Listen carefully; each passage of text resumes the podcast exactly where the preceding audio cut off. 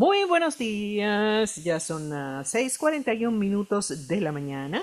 Estamos con ustedes, Franco Olivares, Andrés Julio Irujo por los Fields y en apoyo a la producción del programa está Alan Bourdier. En un ratito se nos unen el capitán Ortecho, Carlos Almanzar, el doctor Ricardo Pérez Pandelo, Emil de Guarí. Hoy es martes de Manamaná, martes tecnológico con Arturo López Valerio. Y yo estoy desde Barcelona eh, y también está por ahí, pero no, no está conmigo está allá, Alfredo Benítez. Buenos días, feliz martes. Buenos días, buenos días. Un abrazo de, transatlántico. Sí. En este Día Mundial de la Radio también. También. Sí, se celebra el Día Mundial de la Radio, martes 13 de febrero.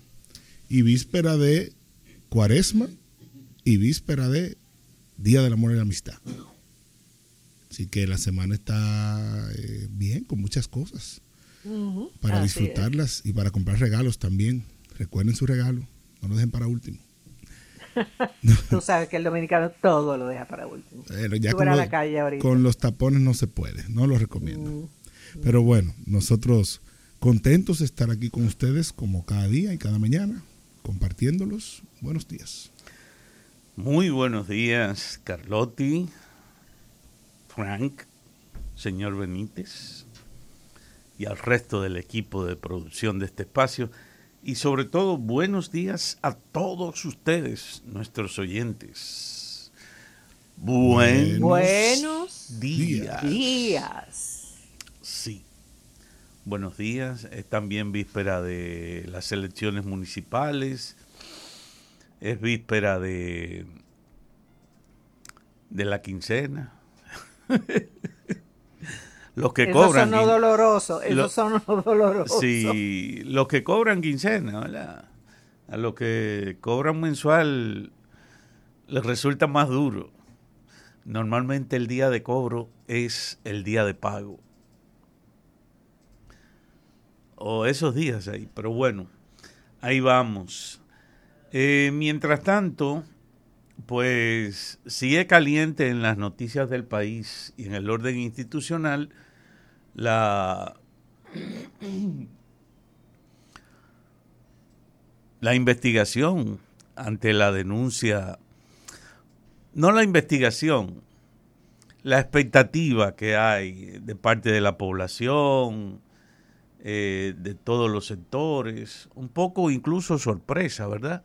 Que todavía está a la altura del juego haya, y que no se haya calentado antes, pero bueno, qué bueno que como quiera, aunque sea antes de unas elecciones, finalizando el periodo de gobierno, eh, se pueda eh, poner en claro cosas que son del orden legal, institucional, como eso de que todavía 18 funcionarios, creo que son más,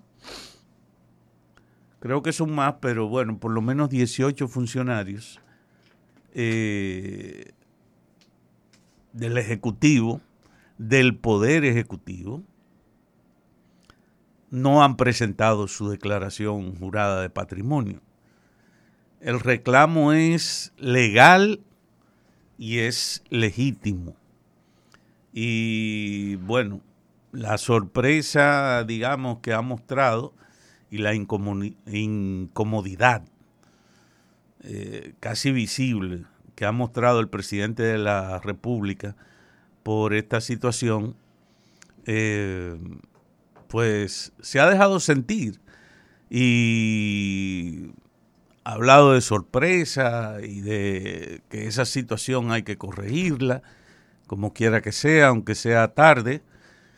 También ha hablado la directora de ética y, e integridad gubernamental del gobierno, eh, sí, del gobierno, del Estado.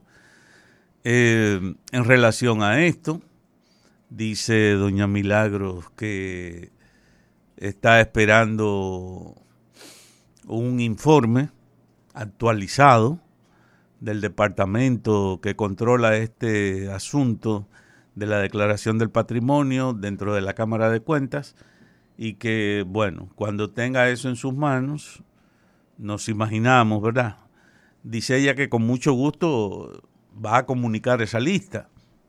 Doña Milagros ha sido eh, firme, quizás no ha tenido toda la sistematicidad, toda la continuidad, evidentemente, en varias ocasiones ha estado en la palestra cuando ha habido casos eh, muy sonoros. Bueno, uno recuerda sobre todo los casos de del Ministerio de la Juventud, fueron quizás los más sonados. Luego, no sé qué otro funcionario, así en la memoria no, no tengo muy presente, pero sobre todo los casos, los dos casos eh, de las ministras de la juventud al inicio del gobierno, una a los pocos meses, creo que no tenía un año todavía, quizás tenía como unos siete meses en el cargo, cuando se, se puso ¿verdad? en la picota la situación, el, el conflicto de intereses que ella presentaba y la, nada, la situación compelida que tenía en relación a que tenía que decidir, dado que la ley y las normas establecidas en relación a esto, eh, allí no era un caso de falta de declaración jurada del patrimonio, sino contradicciones en el hecho de que siendo funcionaria también era suplidora del Estado. Y esos asuntos también eh, están debidamente regulados. Bueno, pues ahí está. Eh, aclaración hecha de parte de doña Milagros también, que dentro de la lista que se está manejando hay por lo menos un juez, o no sé si varios, pero por lo menos hay, hay un juez, un miembro del, del Poder Judicial, que aclaraba doña Milagros, no, ya eso no, no eh, escapa de su eh, de su vigilancia directa, dada que ella eh, atiende principalmente el poder ejecutivo.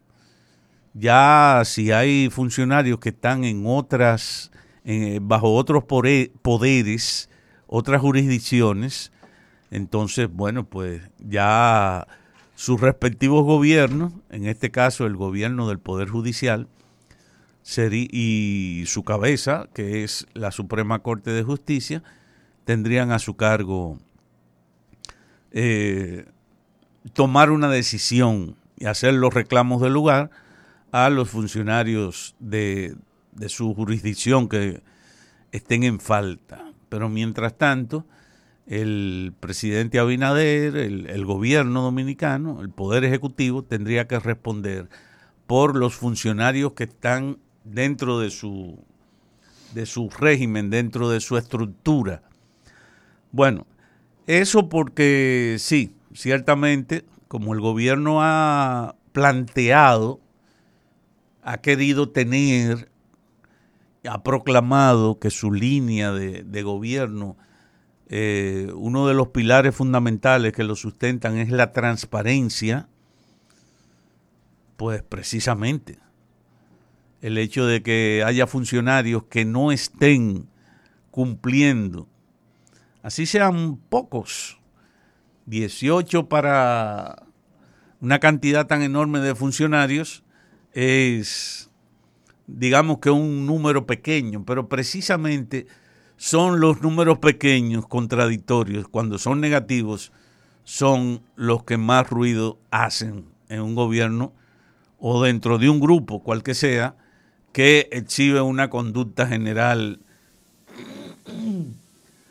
contrario al comportamiento que se, que se critica. Vamos a ver entonces, hay que esperar, ojalá que sean pocos días, a que la Cámara de Cuentas presente esa, ese listado de personas que aún están en falta para que la sanción entonces esperemos que también se cumpla. Gracias. Gracias, señor Ilujo. Pausamos y volvemos con las efemérides del día. El matutino de la 91.